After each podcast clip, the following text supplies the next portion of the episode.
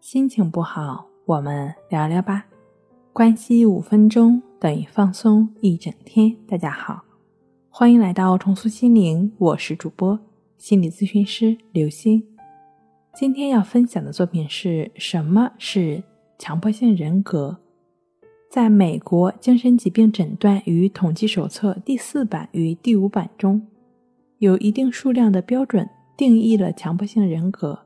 很多自称稍微有一点强迫性特性的人符合部分标准，但能称为强迫性人格的必须符合四条或者四条以上的标准。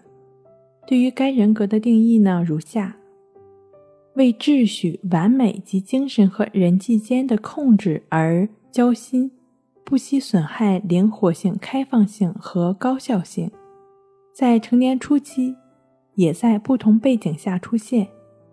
要有如下表现中的至少四条：第一，操心细节、规则、清点、组织或计划，以至于无视行动的主要目的；第二，阻碍任务完成的完美主义；第三，因对工作过度的热忱，放弃了休息和有益的生产力；第四。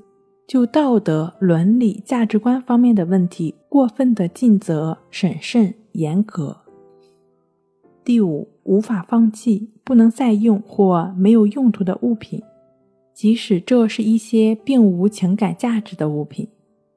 第六，对于委派任务或与他人共事表现的迟疑，除非他人完全按照自己的方式来做事。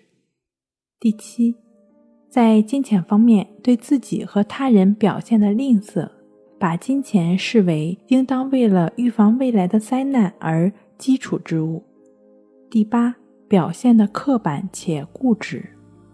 亲爱的朋友，即便有强迫的困扰，也不用害怕。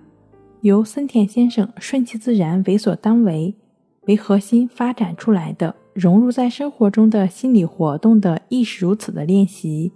便能帮助你逐渐摆脱强迫，真正做到顺其自然。